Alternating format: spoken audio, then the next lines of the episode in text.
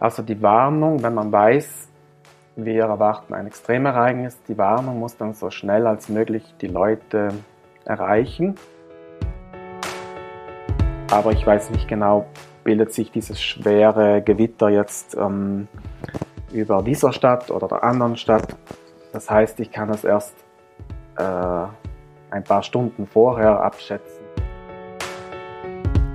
Ja, ich kann aus meiner Erfahrung sagen, also bei meiner täglichen Arbeit nehme ich den Klimawandel bereits eigentlich deutlich wahr. Hallo und willkommen bei Wetter wissen was, ein Podcast vom wetter.com.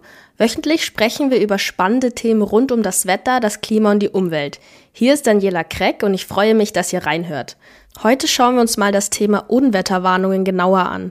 Wann wird wie die Bevölkerung vor zukünftigen Wetterextremen gewarnt? Dafür habe ich heute tatsächlich zwei Experten zu Gast. Einmal unseren Metrologen Georg Haas und Werner Wehrand. Werner ist technischer Mitarbeiter im Amt für Zivilschutz in Südtirol.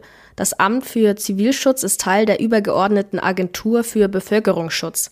Das ist so circa vergleichbar mit dem Bundesamt für Bevölkerungsschutz und Katastrophenhilfe in Deutschland.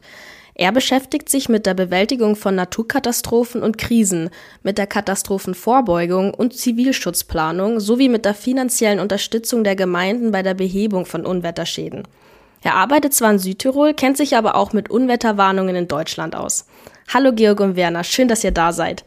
Ja, hallo alle zusammen. Hallo, ja. Ich spreche heute mit Georg und Werner über Wetterextreme und Unwetterwarnungen. Wie funktionieren solche Warnungen und ab wann genau wird die Bevölkerung vor Naturkatastrophen gewarnt? Außerdem reden wir auch kurz über die Ahrtalflut, über Warnketten und Handlungsempfehlungen. Und zum Schluss geht es auch darum, wie sich das Wetter in Zukunft verändert und welche Schwierigkeiten sich bei den Warnzentralen dadurch ergeben.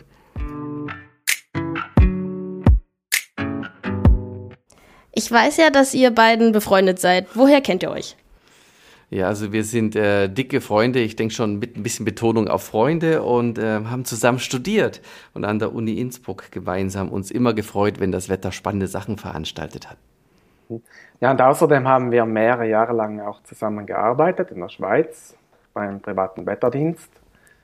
Und ja, stimmt, ich glaube, wir haben das, ja. Und wir haben das gleiche, die Diplomarbeitsthema gewählt. Ja. Nämlich den Nordföhn. Und das war kein Problem, da seid ihr euch nicht in die Quere gekommen.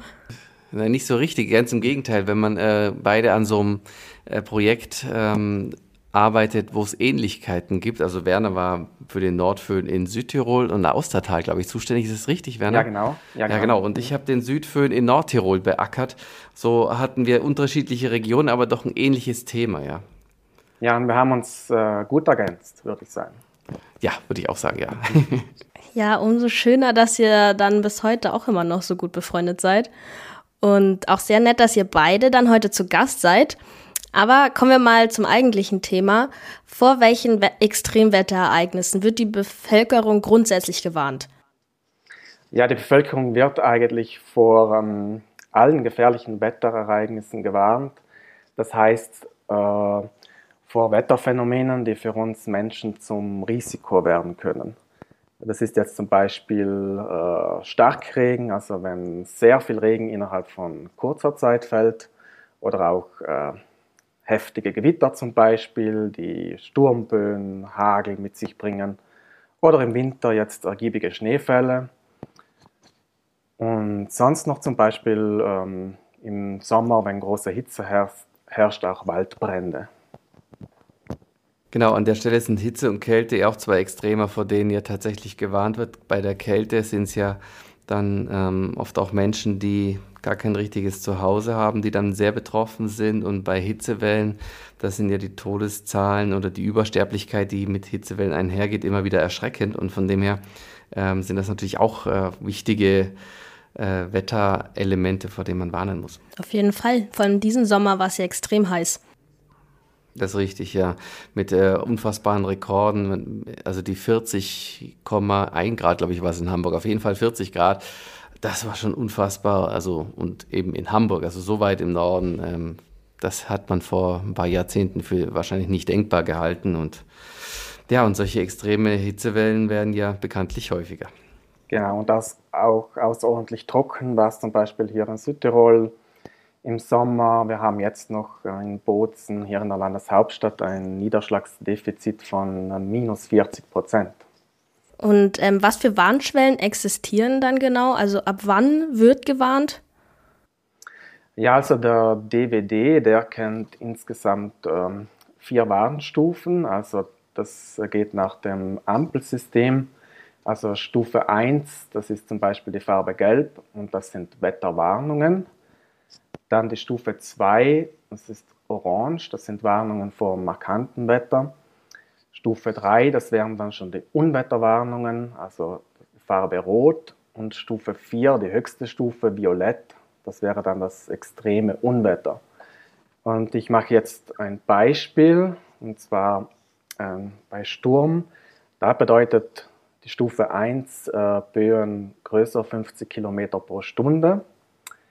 Die Stufe 2 wären dann äh, Böen von 65 bis 104 km pro Stunde, also das wären Sturmböen und schwere Sturmböen.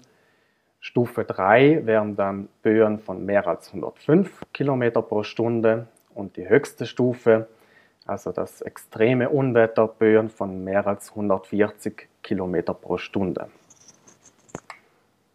Ich glaube, das Entscheidende auch bei diesen Warnkriterien ist am Ende natürlich immer, wo ähm, gelten diese Warnungen. Wenn ich zum Beispiel jetzt ähm, mir überlege, bei Schneewarnungen, ähm, 10 cm Schnee in Garmisch-Partenkirchen, das ist ein Naturerlebnis, da freuen sich dort viele, während 10 cm Schnee in der Kölner City eine andere Auswirkung haben. Und auch bei Windgeschwindigkeiten ist es so, wenn man äh, gerade äh, in der Bergwelt unterwegs auf dem Brocken im Harz oder auf der Zugspitze, äh, ist es ganz anders zu bewerten als äh, in, in der Münchner Innenstadt und bei der, äh, wie gesagt, bei Schnee, bei Frost oder Frostwarnung zum Beispiel äh, auf der Zugspitze ähm, muss man im Winter, glaube ich, nicht vor minus 1 Grad bahnen. das stimmt. Genau, das muss man sich als Meteorologe auch immer wieder überlegen. Richtig. Also ja. wenn es jetzt ähm, Böen von 75 Kilometer pro Stunde auf einem Berggipfel hat, dann in der Regel brauche ich nicht zu warnen. Hingegen, wenn das in einer Stadt äh, ich solche Böen habe, dann kann schon was passieren. Und wenn dann eben sowas eintritt, wie genau wird die Bevölkerung gewarnt? Ja, also da äh, erfahrene Meteorologen beobachten das Wetter eigentlich rund um die Uhr. Das heißt, sie betrachten auch eine Vielzahl an Wettermodellen, sie interpretieren diese Wettermodelle und äh, ganz wichtig, ähm, mit der Erfahrung eben versuchen die Meteorologen eben gefährliche Wetterentwicklungen äh, ausfindig zu machen und dann die, die Bevölkerung rechtzeitig zu warnen über verschiedene Kanäle. Das kann sein äh, über Webseiten oder über E-Mail, über Push-Meldungen via SMS oder anderen Apps. Und da ist eben besonders wichtig, ja, dass man die Bevölkerung rechtzeitig warnt. Also man bekommt es auf jeden Fall mit. Und äh, wie kommen diese Warnungen von Naturgefahren genau zustande? Ja, das kann ich äh, am besten am Beispiel äh, von Südtirol erklären. Also bei uns ähm, gibt nicht der Meteorologe die Warnungen vor Naturgefahren aus, sondern bei uns gibt es das sogenannte Landeswarnzentrum. Dort sitzen eine Vielzahl von Experten und der Meteorologe hat aber eine sehr wichtige Aufgabe, denn er erstellt die Grundlage für die Warnung und eben er erstellt die Vorhersage. Er prognostiziert, wie stark ein Wetterereignis ausfällt. Und dann wird diese Naturgefahr, zum Beispiel Starkregen, wenn jetzt 100 Liter pro Quadratmeter Starkregen in 24 Stunden fallen, dann wird diese Naturgefahr von einer Reihe von anderen Experten bewertet. Und das sind zum Beispiel äh, Geologen, Hydrologen oder Forstwirte. Diese sagen dann, was für Auswirkungen äh, dieser Starkregen auf die Umwelt und auf den Menschen hat. Zum Beispiel erwartet sich der Geologe Rutschungen oder Steinschläge der Hydrologe, also Hochwasser und kleinräumige Überflutungen. Und dann letztendlich entscheiden ähm, diese Experten, ob es ein Risiko für die Bevölkerung gibt und ob sie dann effektiv auch gewarnt werden muss. Da sind also viele, viele Personen mit dabei, die das entscheiden. Genau, da sind eine ganze Reihe an Personen mit dabei. Das macht es natürlich auch dann einfacher, als wenn jemand alleine entscheiden muss. Ja, ich glaube, dass das Konzept in Südtirol überragend ist, wenn einerseits der Meteorologe seine Prognosen macht und wenn der jetzt sagt, okay, es fallen jetzt 100 ähm, Liter Regenwasser pro Quadratmeter in 24 Stunden in dieser und jener Region, und macht diese super präzise Prognose, dann ist wirklich auch die Frage, ja, was passiert? Örtlich Überflutung würde man so pauschal sagen, aber um das wirklich genauer einzuordnen, ist es tatsächlich super, wenn man dann Fachleute hat, die wissen, wie läuft das Wasser zusammen in dieser und jener Region oder wie es eben auch die Gefahr von, von Vermurungen, wie Werner gerade gesagt hat, einzuordnen. Und bei der Ahrtal-Katastrophe waren ja Wetterberichte äh, zu Genüge im Umlauf, die von diesen extremen Wassermassen vom Himmel gewarnt haben und auch an dieser Stelle ist dann eben die Zusammenarbeit von Fachleuten, neben Geologen und Hydrologen vor allem, dann äh, wichtig, die dann eben auch sagen können, wenn so viel Regen fällt in diesem und jenem Einzugsgebiet, dann muss das diese oder jene Auswirkung haben. Ja, klar. Ja, ich wollte auch gerade auf die Ahrtal-Flut gehen, die im Juli 2021 eben passiert ist. Da wird ja jetzt im Nachhinein immer noch darüber diskutiert, was man hätte besser machen können. Wie können solche Warnketten denn besser funktionieren? Ja, also meiner Meinung nach ist das Wichtigste die Kommunikation, wie es auch schon Georg angesprochen hat. Also die Warnung, wenn man weiß, wir erwarten ein Extremereignis, die Warnung muss dann so schnell als möglich die Leute erreichen und am besten äh, über mehrere Kanäle. Denn äh, bei extremen Unwetter, da kann auch mal der Strom ausfallen oder das Mobilfunknetz zusammenbrechen. Und das muss man eigentlich immer bedenken. Und deshalb ist es besonders wichtig, dass die Warnungen jetzt nicht nur über Internet rausgehen, via SMS, Push-Meldung und so weiter, sondern dass die Bevölkerung im Ernstfall auch über Sirenen gewarnt werden kann. Ist richtig. Also in Tirol, also ich lebe ja in, in Nordtirol und ähm, Dort ist jeden Samstag um 12 Uhr der Test der Sirenen. Und aus meiner Kindheit erinnere ich mich in der DDR damals, war das, glaube ich, Montag um 1. Und äh, da wurden einfach diese Sirenen ausgetestet. Und wenn Samstag in Tirol jetzt die Sirenen erschallen und das wird dort verbreitet, jedes jeden Samstag getestet, dann ist äh, spätestens auch für Langschläfer dann die Nacht vorbei. Und, ähm, und wenn dann wirklich Unwetter auch stattfinden, dann werden die auch tatsächlich eingesetzt. Und von dem her ähm, ist das ähm, ein Element tatsächlich von einem funktionierenden Warnsystem. Ist das, gibt es da eigentlich überhaupt einen Unterschied zwischen den Warnungen in Deutschland und Südtirol oder ist es da ziemlich ähnlich? Ja, ich denke, der größte Unterschied ist, dass hier in Südtirol die Warnung über Sirenen einen extrem hohen Stellenwert hat. Wir haben für die 116 Gemeinden in Südtirol insgesamt äh, 570 Sirenen und äh, so kann die Bevölkerung ziemlich rasch und flächendeckend alarmiert werden. Und wie es Georg auch schon gesagt hat, erzählt hat, das wird auch regelmäßig geübt und äh, nämlich jährlich einmal am 13. Oktober. Da heulen alle Sirenen äh, in Südtirol gleichzeitig und der 13. Oktober ist der internationale Tag der Katastrophenvorbeugung. Und da wird das mit der Bevölkerung getestet und die weiß dann auch, ähm, die Leute wissen, wie sie sich äh, verhalten sollen im Falle eines Sirenenalarms. Genau, neben dem der anderen Infrastruktur ist auch schon erwähnt worden, eben das zum Beispiel, dass eben SMS oder auch ähm, Apps entsprechend anspringen und das Handy dann einfach rot blinkt, wenn äh, Gefahr für Leib und Leben in einer gewissen Region herrscht. Und ähm, über die äh, Wettercom-App kann man ja tatsächlich auch via Push-Benachrichtigung dann entsprechend auch die amtlichen Warnungen aufs Handy bekommen, dass man so ganz nebenbei bemerkt. Wollte ich auch gerade sagen, wir waren ja auch. Richtig, genau. Aber ich stelle mir das auch super schwierig vor. Wie weit im Vorhinein kann man denn so eine Naturkatastrophe überhaupt vorhersagen? Also kann so ein Ausmaß, jetzt wie beispielsweise im Ahrtal, überhaupt genau eingeschätzt werden? Welche Faktoren spielen da neben der Wetterprognose noch mit rein? Ja, ganz viele. Also so eine Naturkatastrophe passiert ja in aller Regel, wenn sehr viele ungünstige Faktoren zusammenkommen. Und bei einer Wetterlage, die solche dramatischen Auswirkungen hat, da muss dann schon viel äh, passieren in der Atmosphäre, viele Zutaten mal vorbereitet sein, damit sowas kommt. Aber die Wettermodelle, muss man damals sagen, haben das ähm, an und für sich wenige Tage davor schon skizziert. Man war aber bis zuletzt relativ unsicher, welche Regionen ganz präzise getroffen werden. Aber dass da was Böses passiert, entweder entweder ähm, eben auf deutscher Seite oder auch ein bisschen mehr Richtung Benelux verschoben. Das äh, war nach Lage der Modelle klar mit dieser unfassbar feuchten Luftmasse damals unter Tiefdruckeinfluss. Also das, das waren apokalyptische Regenmengen mit eben entsprechenden Ausmaßen. Also es kommt ähm, sehr darauf an, was man vorhersagt. Und gerade bei Sturmtiefs Kyrill, der war zehn Tage im Voraus perfekt modelliert. Hingegen der Weihnachtssturm 99 Lothar, da musste man schon sehr genau auf die Satellitenbilder und Luftdruckdaten schauen, um diesen eben entsprechend seriös vorherzusagen. Und ähm, es kommt eben immer sehr darauf an, auf welches Wetterelement man schaut und wie die Gesamtsituation ist, wie weit man tatsächlich in die Zukunft blicken kann.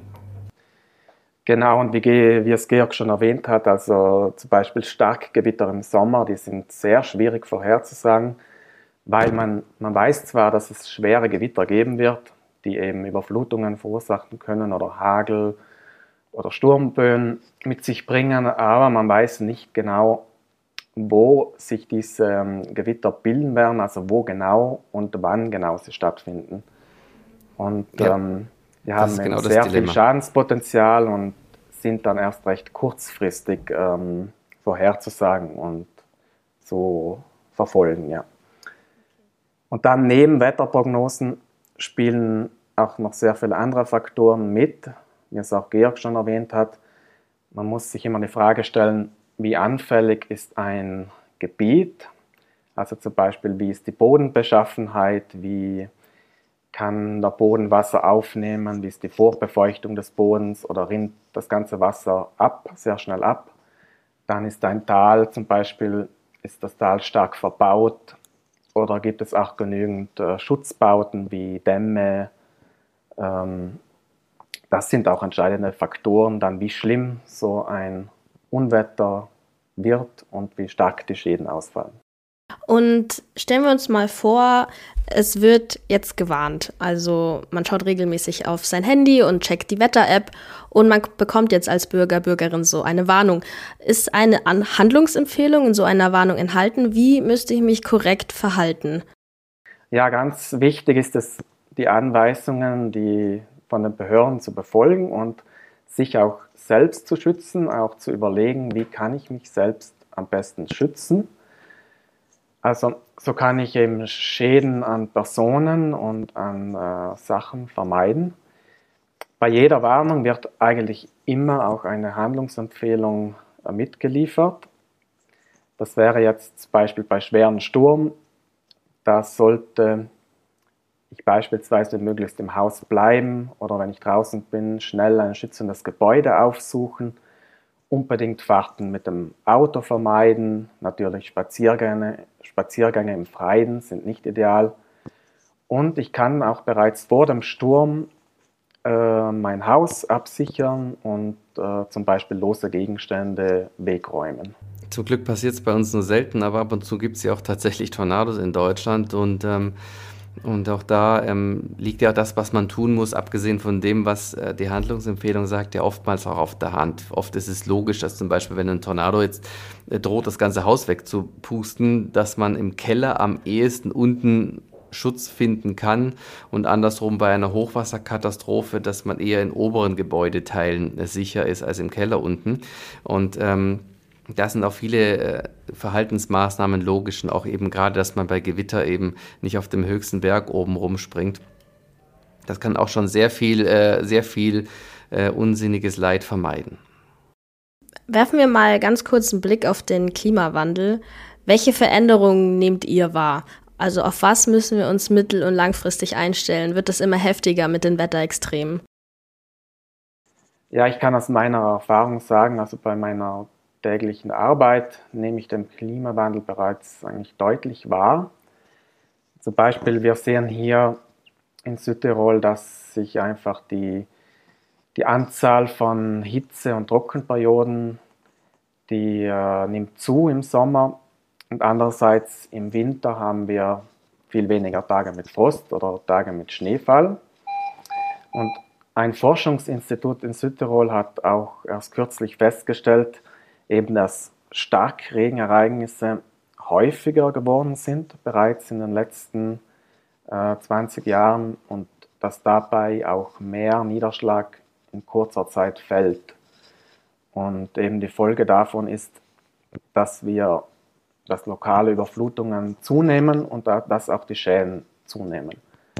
Das ähm, spüren wir hier im Bevölkerungsschutz also sehr deutlich, dass einfach die finanziellen Schäden diese in den letzten Jahren deutlich zugenommen haben. Also wir geben immer mehr Geld aus, um äh, Unwetterschäden zu beheben und um auch Vorbeugemaßnahmen zu treffen. Jetzt wird es an der Stelle wieder viele Menschen geben, die sagen, ja, die Umweltschäden steigen natürlich auch, weil ja immer mehr Wertschöpfung da ist. Stimmt natürlich in Teilen, aber die Studie, die du genannt hast, zeigt eben auch, dass es äh, klare ähm, ganz klare Fakten gibt, die, die zeigen, dass äh, das Wetter eben extremer wird und das passt auch in das, was physikalisch zu erwarten ist, dass einfach eine wärmere Erdatmosphäre mehr Wasserdampf aufnehmen, transportieren und schlussendlich irgendwann auch wieder abregnen kann. Und interessant ist ja auch die Frage mit Hinsicht der Warnungen werden Superzellen und Tornados häufiger.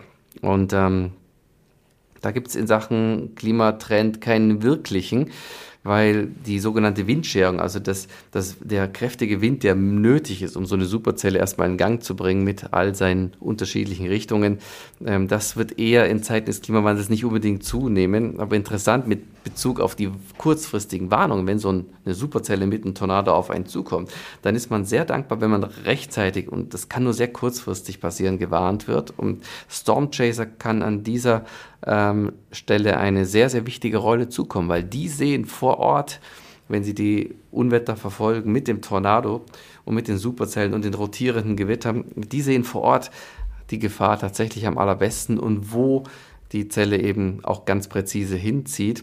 Und diese Informationen auch weiter an äh, diverse Unwetterzentralen äh, zu tragen, ist sicherlich auch ein ganz wertvolles Element, um, um eine, eine wirklich Live-Warnung zu haben auf hohem ja. Niveau. Und was Aber wir bin ich abgeschweift, ne? Alles gut. Wichtiges ja. Thema. Was wir auch beobachten, sind diese eingerasteten Wetterlagen, einfach diese Wetterlagen, die über mehrere Wochen anhalten, dass diese mit dem Klimawandel zunehmen. Also, dass sich über einem Gebiet zum Beispiel für mehrere Wochen lang ein, ein stabiles Hochdruckgebiet hält. Und verbunden natürlich mit im Sommer mit Hitze, mit Trockenheit, mit äh, Waldbränden oder dass sich dann äh, über ein Gebiet für lange Zeit äh, immer wieder Tiefdruckgebiete äh, ziehen und diese viel Regen bringen, Überflutungen und so weiter. Also einfach das Wetter lang mehrere Wochen lang andauern und wir immer das gleiche Muster haben. Genau, und so ist das gleiche Muster dann wochenlang zum Beispiel im Winter. Ähm, volles Rohr Anströmung aus Süden gegen die Alpen kann natürlich dann Schneemassen produzieren oder auch im Alpen-Nordstau, wenn die Wetterlage genau andersrum ist und auf der anderen Seite der Alpen brennen die Wälder vor lauter Trockenheit. Das sind äh, tatsächlich ähm, Wetterextreme durch diese eingerasteten Wetterlagen, die Werner gerade erwähnt haben, die uns tatsächlich im Alltäglichen ähm, immer stärker beschäftigen und damit ähm, steigt natürlich auch der Bedarf an Unwetterwarnungen. Ähm, sowas, was wie im Ahrtal passiert ist damals, müssen wir uns darauf einstellen, dass sowas häufiger vorkommen kann in Zukunft? In dieser äh, Form äh, Hochwassersituationen werden in Zukunft tatsächlich, und das ist die schlechte Nachricht, zunehmen, denn äh, der Klimawandel ist ja jetzt nicht vorbei, sondern wir sind ja die ersten Zeitzeugen einer bedrohlichen Entwicklung. Und ähm, je wärmer die Atmosphäre wird, desto mehr Wasserdampf kann die eben auch wieder abregnen, wenn sie den aufgenommen hat. Und das ist zu befürchten, dass ähm, diese Ereignisse, wie wir es im Ahrtal da gesehen haben, dass das einfach in Zukunft wesentlich häufiger auftritt. Man kann so ein Einzelereignis jetzt nicht eins zu eins dem Klimawandel zuschieben, weil es früher gab es das auch. Aber die Häufigkeit solcher Katastrophenereignisse nimmt zu. Also die Statistik des Wetters geht in eine Richtung, die uns aus der Wohlfühlzone katapultiert. Ja, ganz genau. Und da müssen wir uns darauf gut vorbereiten und eben die Vorkehrungen treffen.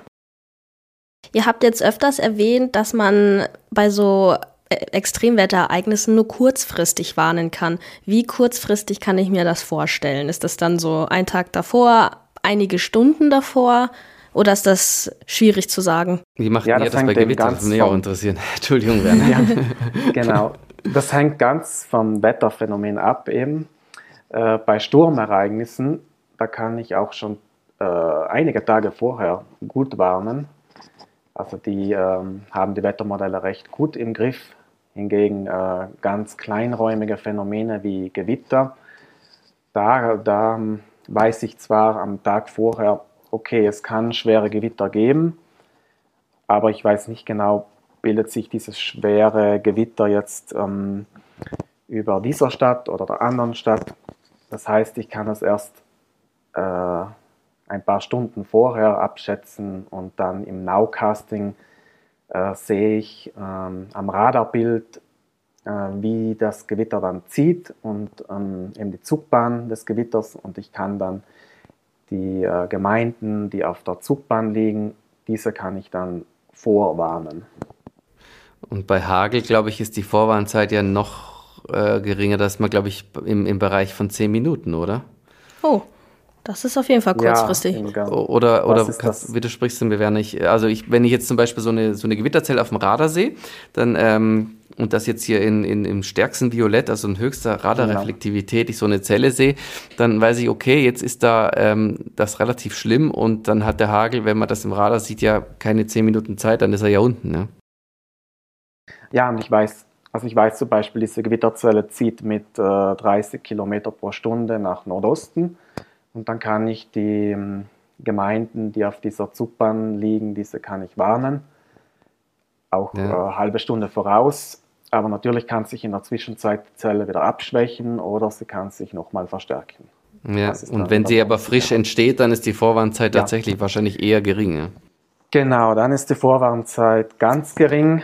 Also bei stehenden Zellen, da hat man keine Chance. Also da ist die Vorwarnzeit ganz, ganz gering, aber bei Zellen, die ziehen, da hat man zumindest dann für die, für die Orte, die auf der Zugbahn liegen, da hat man noch eine gewisse Vorwarnzeit.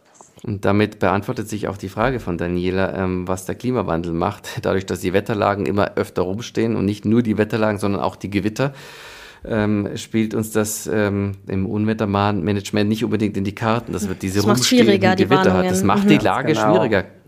Äh, während äh, diese großräumigen Sturmereignisse eher selten werden, bei denen man relativ entspannt und relativ gut, also entspannt im Sinne von gut prognostizieren kann, äh, ist man bei, bei Gewittern, da diese kleinräumig entstehen und kaum äh, ziehen, steht man dann wenn man eine langfristige Prognose ansetzen will, so komplett auf der Seife. Und natürlich werden die Modelle in Zukunft besser, die Computermodelle äh, werden ja weiterentwickelt und ähm, aber ich bin der Überzeugung, dass wir auch mittel- und langfristig ähm, immer wieder vor großen Herausforderungen stehen werden, auch prognostisch. Ja, das sehe ich ganz genauso. Also der Klimawandel bringt uns auch wieder neue Herausforderungen. Dann habe ich jetzt noch eine Abschlussfrage an euch beide. Was ist das schlimmste Unwetter, das ihr je erlebt habt? Also was mir spontan einfällt, ist der 21. Juli 2003 Downburst in Innsbruck, also ein Gewittersturm der Superlative durch eine Superzelle, die ähm, gemessene Windgeschwindigkeit am Innsbrucker Flughafen war 179 und ähm, ja, ich halt irgendwie mittendrin statt nur dabei. Ich Werner, ich weiß gar nicht, wo du an diesem mhm. Tag warst. Also ich war ganz in der Nähe des Flughafens, wo diese Windgeschwindigkeit gemessen wurde. Ja. Und ähm, mhm. ja, es gibt sogar ein Video damals, das ähm, aufgenommen wurde, genau an dem Tag. Aber wir Meteorologen waren so in Ekstase, das haben wir bis heute nicht veröffentlicht. Ja, ja ich glaube, ich war da in den Ferien, ja, hier in Italien. Also für mich äh, das schlimmste Unwetter ähm, an das ich mich erinnern kann persönlich, ist das ähm, Mittelmeertief Vaja. Vielleicht hat er das schon mal gehört. Ende Oktober 2018. Und damals sind ähm, hier in Südtirol innerhalb von zwei bis drei Tagen an die 400 Liter pro Quadratmeter Regen gefallen. Es gab viele Erdrutsche, Murgänge und Steinschläge. Aber das Schlimmste waren nicht die Niederschlagsmengen, sondern die Orkanböen, die bei diesem Unwetter auch auftraten, und zwar bis zu 200 Kilometer pro Stunde im Mittelgebirge, also in Lagen von ungefähr 1000 bis 2000 Metern. Und ihr müsst euch vorstellen, dabei wurde eine Waldfläche in Südtirol von 8300 Fußballfeldern einfach ausradiert. Und diese kahlen Waldflächen, diese kann man heute noch sehr gut sehen. Das dauert 30 Jahre, bis das wieder zuwächst. Ja, 2018 hast du gesagt, gell? Ja. ja genau. Aber allein, wenn man sich ja. überlegt, 400 Liter Regenwasser pro Quadratmeter und ähm, das ist ja nur ganz knapp unter dem Wert, also unter der Menge, die zum Beispiel in Erfurt im ganzen Jahr runterkommt. Und das, wie gesagt, an zwei Tagen in Südtirol, Donnerwetter. Ja, genau. Also mit Mittelmeertiefs, bringen hier ziemlich oft heftige Wetterlagen mit. Und damit werden wir in Zukunft möglicherweise auch Schwierigkeiten kriegen, wenn diese Mittelmeertiefs auswandern Richtung Ostsee, spricht man ja gern mal von dem sogenannten 5B-Tief. Im Winter ein Schneebringer, wenn es ähm, ideal zieht, unter Anführungszeichen, und ähm, im August, in, wenn da so ein Tief aufläuft, dann ja, die, die, die meisten ähm, August-Hochwasserlagen gehen tatsächlich aufs Kerbholz von solchen ähm, 5B-Tiefs. Die wiederum, weil das ja ein relativ großräumiges Tief ist, kann man wieder einigermaßen vernünftig vorhersagen. Also da ist man jetzt nicht im Bereich von 10 Minuten, sondern da kann man Tage im Voraus schon sagen, gut, da ist was im Busch und dann entsprechend schon mal Warnungen ansetzen. Und ähm, also Mittelmeerfeuchtigkeit, ähm, wenn die zu uns kommt, gerade im Sommer, das, das äh, äh, es trifft eben nicht nur Südtirol, sondern uns dann auch in, in, in Deutschland dann möglicherweise schlimm. Genau. Und das Mittelmeer wird auch äh, immer wärmer, also die Meerestemperaturen, die steigen und damit ist natürlich auch mehr Energie vorhanden und es können sich äh, eben solche Tiefs mit, ganz, mit sehr viel Niederschlag ausbilden. Ich persönlich habe tatsächlich so richtige Wetterextreme nicht am eigenen Leib gespürt. Das Einzige, woran ich mich jetzt erinnere, war ein Sommergewitter bei München und in einer Kleinstadt gab es heftigen Hagelschlag. Und das Interessante war, dass es genau nur in dieser kleinen Stadt passiert ist. Es war also sehr kleinräumig. Und diese Hagelkörner waren riesengroß. Also es war so, dass die Autos verbeult waren, die Autoscheiben waren zerbrochen, Fensterscheiben waren zerbrochen, Hausdächer waren ähm, zerstört teilweise. Und ich bin da durchgefahren durch die Stadt ja. und ich war schockiert, was hier alles passiert war und wie heftig das aussah. Ja. Und vor allem, dass es so kleinräumig war. Ja, Daniela, ähm, äh, also Unwetter haben in meiner Studienzeit oder in unserer Studienzeit, Werner, haben wir ja einige erlebt. Wir waren ja auch äh, einige Fahrten unterwegs, ähm, selber so ein bisschen, ja, wenn das Gewitter nicht zu dir kommt, musst du eben hinfahren. Stormchasen war für uns schon in der Studienzeit eine ganz interessante Freizeitbeschäftigung. Und, und wir als Studenten, wir hatten ja damals nicht so viel Geld und da musste man schon sehr genau überlegen, lohnt sich das jetzt rauszufahren? Werden wir da wirklich jetzt etwas sehen oder verbrennt man sehr viel Spritgeld? Und ähm, wir mussten damals ja wirklich, ähm, auch als Student natürlich, sehr auf, auf das Kleingeld schauen. Und also wir mussten gute Prognosen machen und das schon auch Tage vorher teilweise, um abzuschätzen, wann man am besten fährt. Und dann vor Ort dann auch nochmal diese kurzfristigen Prognosen möglichst gut ansetzen, sich genau die Windsysteme anschauen, damit man dann wirklich vor ähm, der heftigsten Unwetterzelle steht und dann auch an einer Position, an der man sich selbst nicht in Gefahr bringt, aber su äh, super Blick eben auf die Zellen hat. Genau, das ist ein gutes Training, um exakte Prognosen zu machen. Genau, und äh, Leute, die sie, ähm, oder ähm, Stormchaser, die eben viel unterwegs sind und genau da Erfahrung haben, die wissen auch, wie die Zellen ziehen und ähm, können natürlich mit ihrer Expertise dann auch sehr viel Wissen weitertragen, was ja dann am Ende tatsächlich auch Menschenleben retten kann. Auf jeden Fall ein sehr spannender Bereich und bestimmt auch gefährlicher Bereich wenn man den Absolut. Gewitterzellen man muss, hinterherfährt. Ja. Man muss genau wissen, was man tut und die Vorsicht ist, ist das Allerwichtigste an der Stelle, dass man natürlich vernünftig und verantwortungsvoll umgeht. Und ähm, dann genau, kann man muss immer das natürlich Abstand halten zu den äh, Gewittern, zu den starken Gewittern, dass man sich nicht selbst in Gefahr begibt. Und den größten Respekt, muss man sagen, im freien Gelände habe ich eigentlich immer vor den Blitzen. So also eine Superzelle, die produziert ja ein Blitzfeuerwerk, das nicht ohne ist. Und da ähm, freiwillig draußen im Gelände stehen, ist nicht, nicht vernünftig. Dass man gerne dann im Auto und irgendwo, wo es einem eben dann nicht so gefährlich äh, wird, aber ähm, das Naturerlebnis selber einmal äh, zu haben, das äh, hätte ich jetzt in meiner Studienzeit nicht missen wollen, weil man auch wahnsinnig viel dabei lernt und davon profitieren wir natürlich beide, Werner und ich, eben auch im Berufsleben natürlich. Genau, und ich mu muss auch sagen, also Gewitter sind für mich das ähm, beeindruckendste Wetterphänomen überhaupt, das existiert. Am besten noch Wintergewitter, Werner. Dann sind wir ja. ganz bei meiner Geschmacksrichtung. genau. Ja, super. Dann bin ich froh, dass ihr beide heute da wart und ihr mit eurer Expertise uns jetzt bestens informiert habt. Und ja, wir sind hiermit jetzt auch schon am Ende der Folge angekommen. Danke für eure Zeit und dass ihr da wart heute, Georg und Werner. Sehr gerne. Ja, sehr ja. gerne. Und dann hören wir uns sicher bei der nächsten Folge von Wetter wissen was. Bis dann. Danke, dass auch ihr reingehört habt und ich hoffe, ihr seid bei der nächsten Folge wieder am Start. Da wird es auf jeden Fall wieder spannende Themen rund um das Wetter und das Klima geben. Und wenn euch unser Podcast gefällt und ihr uns unterstützen wollt, dann abonniert doch unseren Kanal hier auf Spotify, iTunes, YouTube und Co. Dann verpasst ihr auch keine Folge zum Thema Wetter und Klima.